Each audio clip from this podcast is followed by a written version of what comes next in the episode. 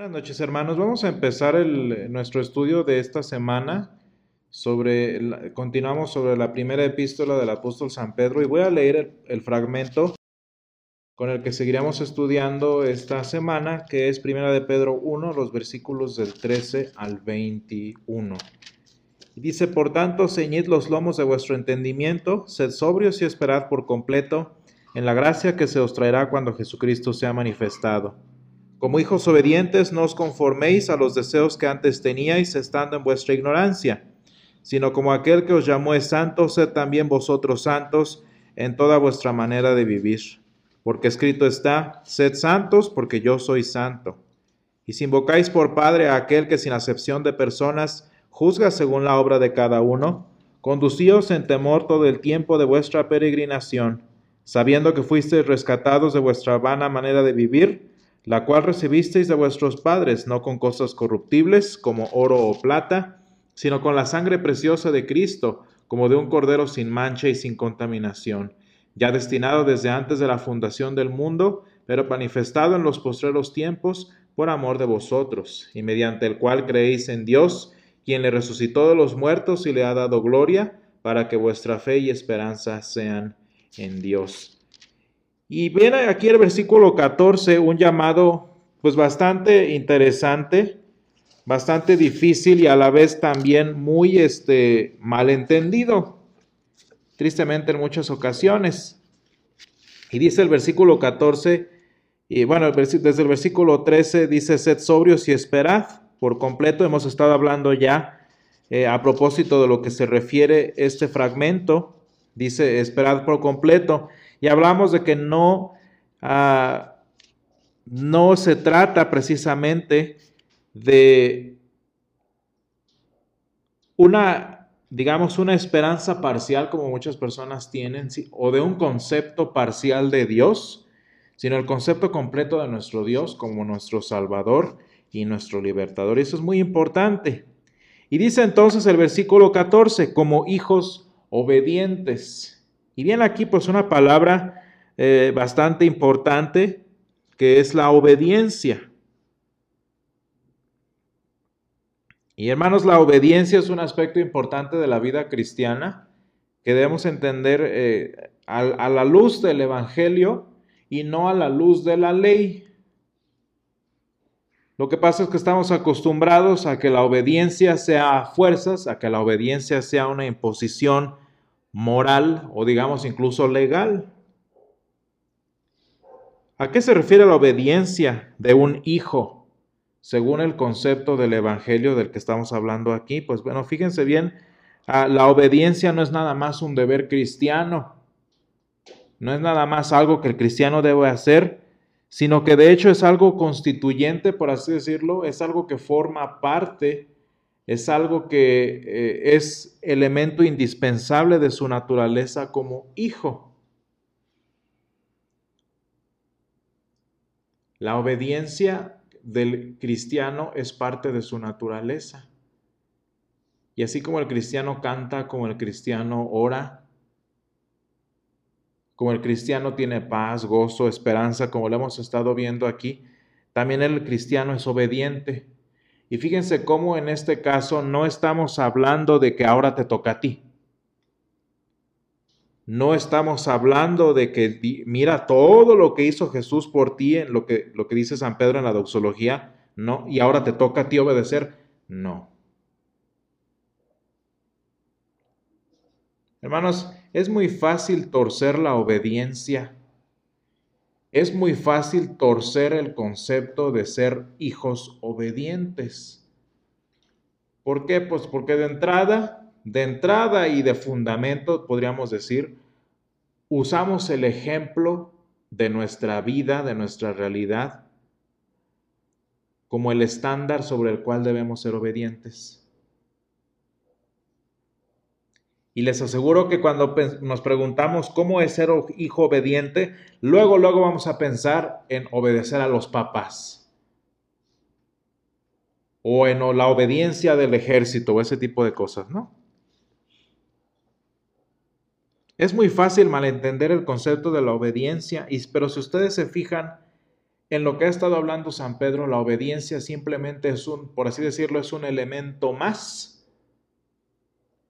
de lo que es ser hijo de Dios.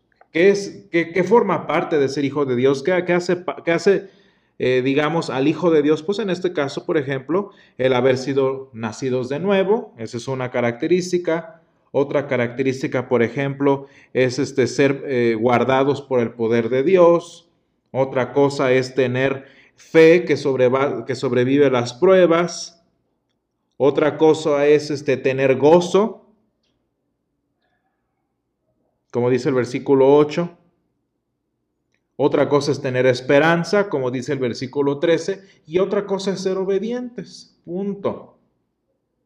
Hermanos, es muy importante no torcer la palabra y entender el versículo 14 en adelante como que ahora eso es lo que a mí me toca. No es lo que Dios primero hizo y ahora yo como le pago.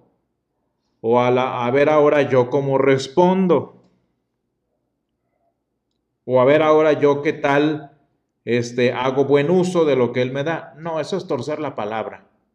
Ser obediente es tan parte de ser hijo de Dios como en este caso ser un cristiano gozoso, un cristiano con esperanza, un cristiano sobrio, un cristiano obediente. No es simplemente lo que me toca ahora a mí hacer o lo que debo hacer. Hermanos, la obediencia cristiana no es simple moralidad. Porque hay mucha gente muy moral que va a terminar en el infierno. Hay mucha gente obediente, hay muchas mujeres obedientes a sus esposos, hay muchos este, individuos obedientes a sus autoridades, al gobierno y a lo que ustedes quieran, y no por eso son hijos de Dios.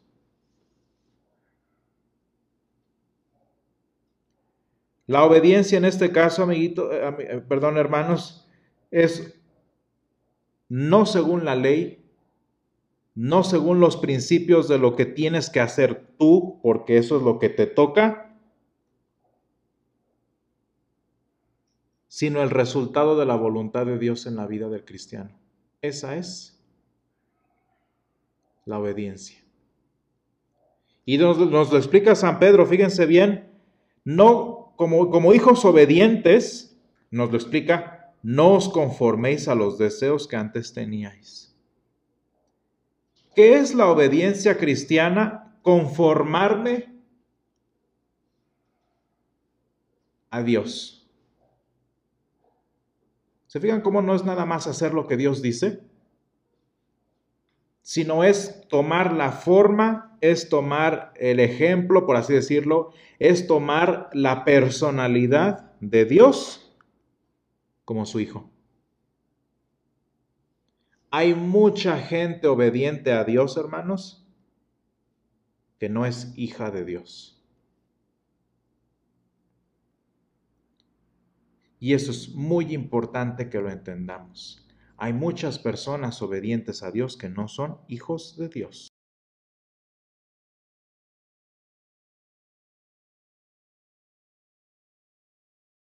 Fíjense hermanos, dice el versículo 14, eh, ahí San Pedro utiliza una palabra que es ignorancia. ¿A qué se refiere esta ignorancia? Bueno, eh, de entrada esta, esta palabra ignorancia nos da la idea de que estaba hablándole principalmente a los gentiles, no a judíos.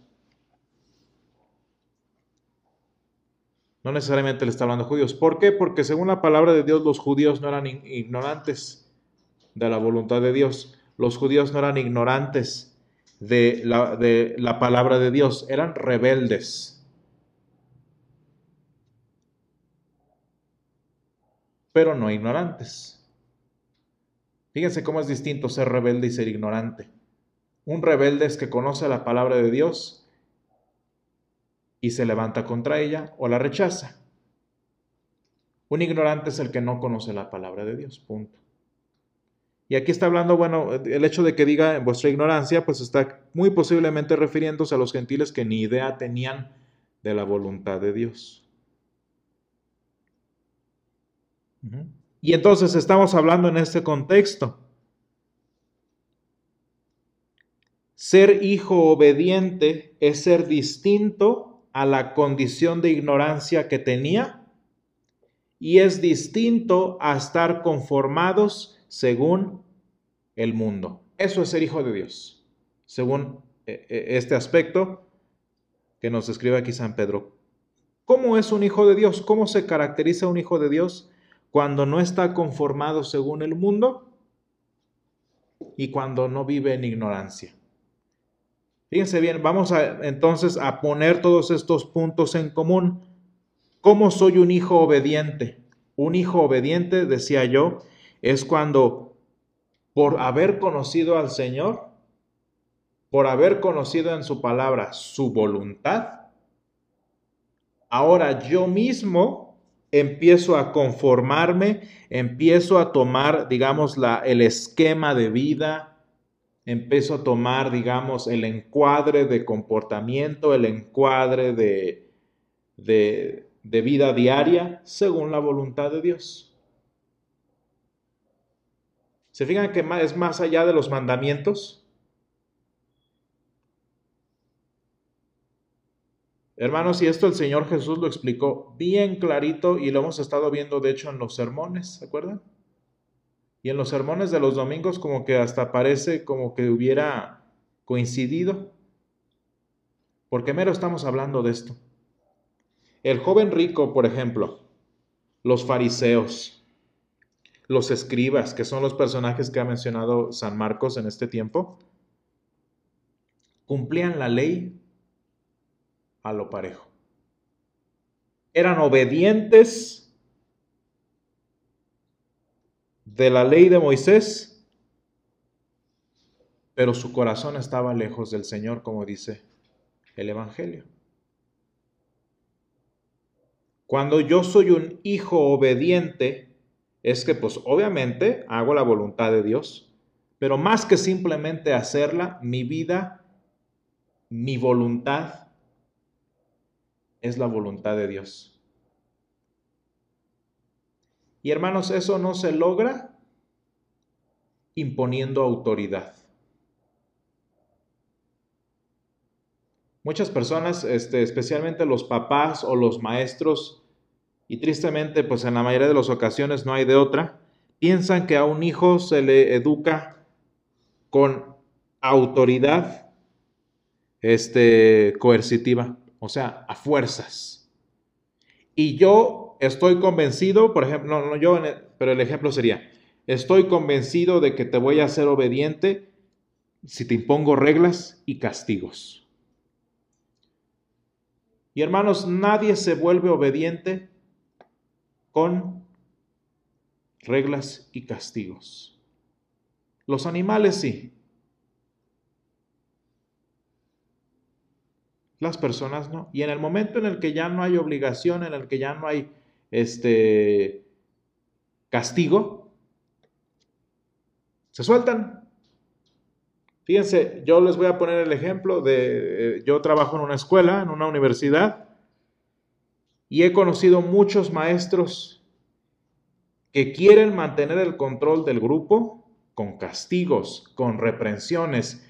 Ahora sí, digamos, eh, haciendo énfasis en el concepto de autoridad.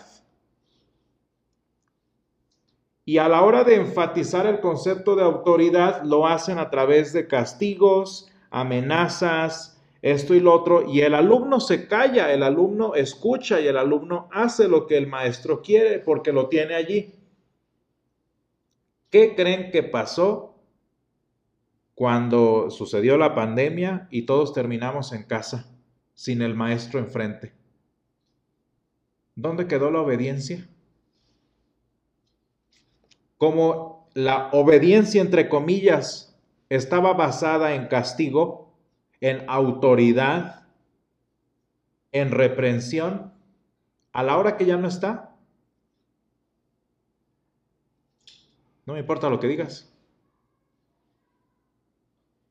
Y algo así, una versión parecida, lo hemos estado viendo, por ejemplo, en, el Evangelio. Hace ocho días, veía, hace el, domingo, perdón, hablábamos del joven rico y, hace 15 días de ese domingo, hace 8, hablábamos de cómo le jugamos a veces al abogado para demostrarle al Señor que sí te cumplo. Pero en realidad, el punto de la ley que es el corazón,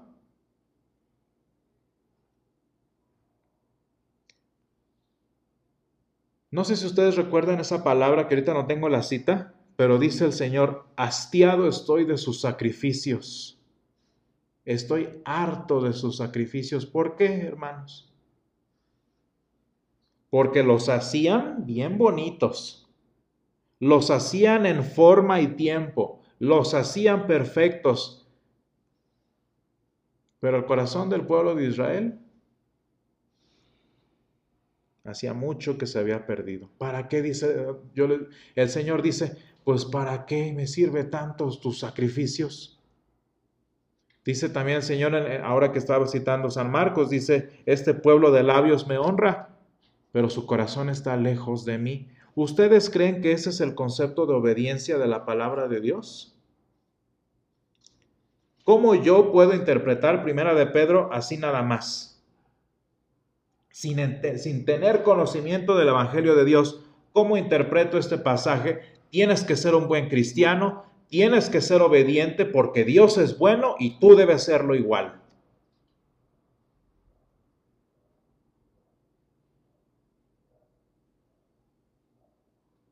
Y, ok, lo sé, lo sé, gracias. ¿Y dónde quedó el corazón? No sé si ustedes recuerden, hemos estado hablando también de la ley de Dios. ¿Cuál era el propósito de la ley del Señor? El propósito de la ley de Dios, de los 613 mandamientos del Antiguo Testamento, era evitar que Israel se corrompiera. Era evitar que Israel se perdiera, pero no hacer que Israel fuera bueno. Son cosas distintas, ¿se fijan? En el plan del Señor en tiempos de Moisés, ¿qué iba a cambiar el corazón de Israel? ¿Qué iba a cambiar el corazón del pueblo hebreo, hermanos, en tiempos de Moisés? No el cumplimiento de, las, de los 613 mandamientos, sino el favor de Dios, la misericordia de Dios mostrada en ellos, en el tabernáculo, en los sacrificios, en, la misericordia de Dios para su pueblo, allí es donde sí iba a crecer en santidad el pueblo de Israel. La, la ley del Señor era para evitar que fueran lo que fueron. Pero el favor de Dios era para volverlos en lo que no eran. El amor del Señor, su misericordia era para volverlos en lo que no eran. Es decir, santos. Si aplicamos todo esto a lo que nos está diciendo San Pedro, dice, como hijos obedientes, no os conforméis a los deseos que antes teníais estando en vuestra ignorancia, sino aquel que, que os llamó es santo, sed también vosotros santos. ¿A qué se refiere esto? ¿Cómo transportamos toda la ley para acá? Aquí estamos hablando de lo que la palabra de Dios el Espíritu Santo a través del Evangelio hace en el cristiano para que se comporte como lo que es, es decir, un hijo de Dios. Hermanos, si yo limito, si yo denigro este pasaje de San Pedro para que simplemente se trate de qué es lo que dices y hazlo porque es lo que te toca, eso es tratar de cambiar el corazón de una persona con algo que no puede cambiar lo que es la ley de Dios. Hermanos, la ley de Dios no cambia el corazón de las personas. Si yo les dijera, hermanos, aquí dice, sed santos porque Dios es santo, así que tienen que ser todos santos, y se acabó el sermón, lo que con mucha suerte podría lograr es domarlos domar, no sé, sus inclinaciones a este pecado, a este otro pecado.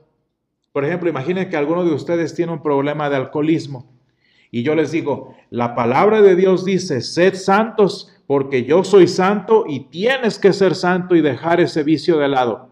Claro, la palabra de Dios lo dice, pero si hasta ahí se acabó, lo único que voy a lograr es que por miedo esa persona deje de tomar, pero en cuanto se le pase el miedo, el corazón sigue igual.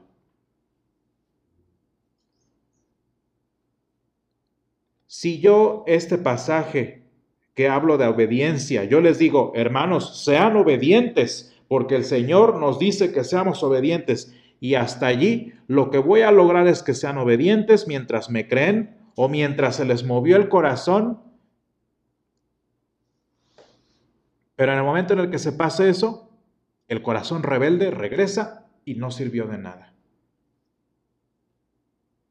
¿Se fijan cómo el corazón humano no tiene que ser amaestrado? ¿Se fijan cómo el corazón humano no se trata de amaestrarlo, no se trata de domarlo, no se trata de, eh, digamos, este, ¿cómo podríamos decir? Encadenarlo, se trata de cambiarlo. Y la ley de Dios, hermanos, jamás cambiará el corazón de la persona porque ese no es su propósito. Si yo les enseñara a ustedes principios que transforman vidas, se las transforma su vida, pero el corazón sigue igual. Y hermanos, al Señor, en, este contexto en el que estoy hablando, al Señor no le interesa lo transformada que esté tu vida si tu corazón sigue igual. Allí sí aplica lo de ser santos porque yo soy santo.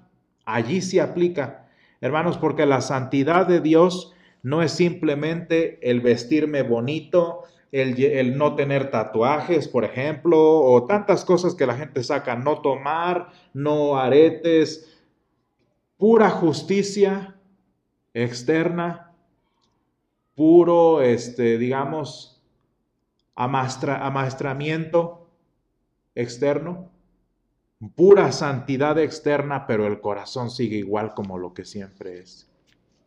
Y hermanos, allí sí es donde aplica, sed santos porque yo soy santo.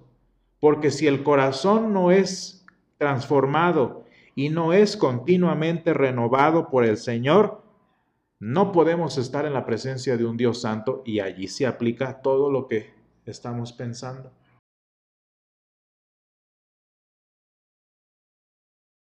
Hermanos, sed santos es nuestra obligación. La santidad es nuestra obligación.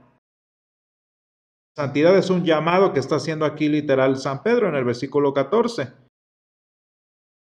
Sed santos es, nuestra obligación, pero no como requisito legal, como que lo tienes que hacer porque lo tienes que hacer y solo así te ganas el favor de Dios. No, no, no, eso no es la palabra de Dios. La obediencia en este caso no te gana nada. Eso es muy importante. La palabra de Dios, por ejemplo, en Deuteronomio 6 dice, eh, y, hablando de leyes, hablando de tantas imposiciones, ¿no? Dice este Deuteronomio, dice, guardad cuidadosamente los mandamientos del Señor, versículo 17, Deuteronomio 6 los mandamientos del Señor vuestro Dios y sus testimonios y sus estatutos que te he mandado, y hazlo recto y bueno ante los ojos del Señor, para que te vaya bien y entres y poseas la buena tierra que el Señor juró a tus padres. ¿A qué se refiere esto? La obediencia a los mandamientos del Señor no era para que lo convenzas de que te bendiga.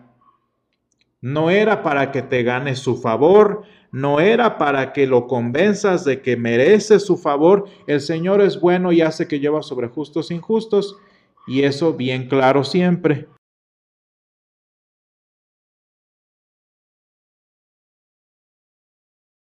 Manos, la obediencia cristiana no es simplemente una imposición moral, no es simplemente una imposición legal,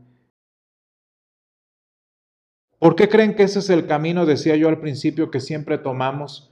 ¿Por qué creen que siempre sacamos esa interpretación luego, luego en primer lugar?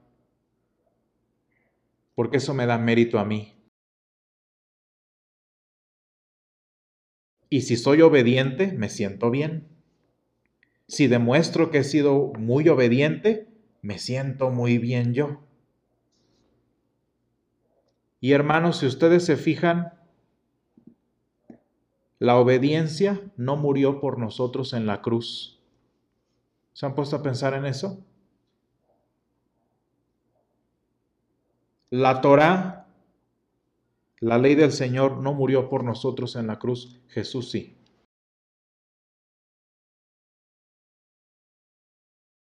Y eso es lo que la gente no quiere, porque como la ley y la obediencia se trata de mí, de hacerme sentir mejor, como por ejemplo, a mí como pastor me conviene que tú te sientas mejor, como a mí como pastor me convendría que te sientas empoderado y buen cristiano, te, enseño, te empiezo a enseñar pura legalidad, pura, puro legalismo, obedece, haz esto, no hagas aquello, bla, bla, bla para que cuando tú no lo hagas o si lo hagas te sientas mejor y des más ofrenda, por ejemplo. Hermanos, el Evangelio de Dios nos quita del medio. Por eso nadie predica el Evangelio, porque el Evangelio te quita del medio y no se trata de qué tan obediente seas, sino del obediente que fue Jesús en la cruz. Por eso eso no vende. Como no te hace sentir empoderado, como que te mereces el favor de Dios y lo que ustedes quieran, pues no es atractivo. Fíjense hermanos, y, esto es importante que lo notemos. Cuando nosotros interpretamos la obediencia del cristiano como una obligación que tienes que hacer así nada más porque la ley dice, quien lo hace, ¿para qué necesita a Jesús? ¿Para qué necesitamos el favor del Señor si con ser obedientes es suficiente? Y hermanos, quiero que noten algo, dice, sed santos porque yo soy santo, es decir, que no lo eres. Y ahora sí es una contradicción, porque te estoy diciendo y te estoy empoderando para que seas santo, para que no vivas así ya sea, pero no lo eres. Porque el, hecho de que el Señor nos llame a ser santos es que no lo somos. Punto.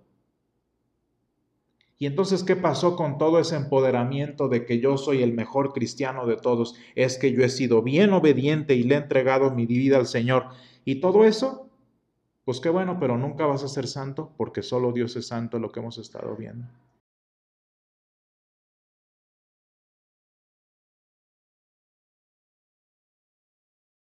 Mucha gente hablando del, versículo 1 cuando hablamos de la ignorancia. Mucha gente dice, ay, es que, es que no sabía. Es que mi familia nunca escuchó del, de Jesús y el Señor va a tener piedad de ellos porque lo hicieron en ignorancia. La palabra de Dios no dice eso.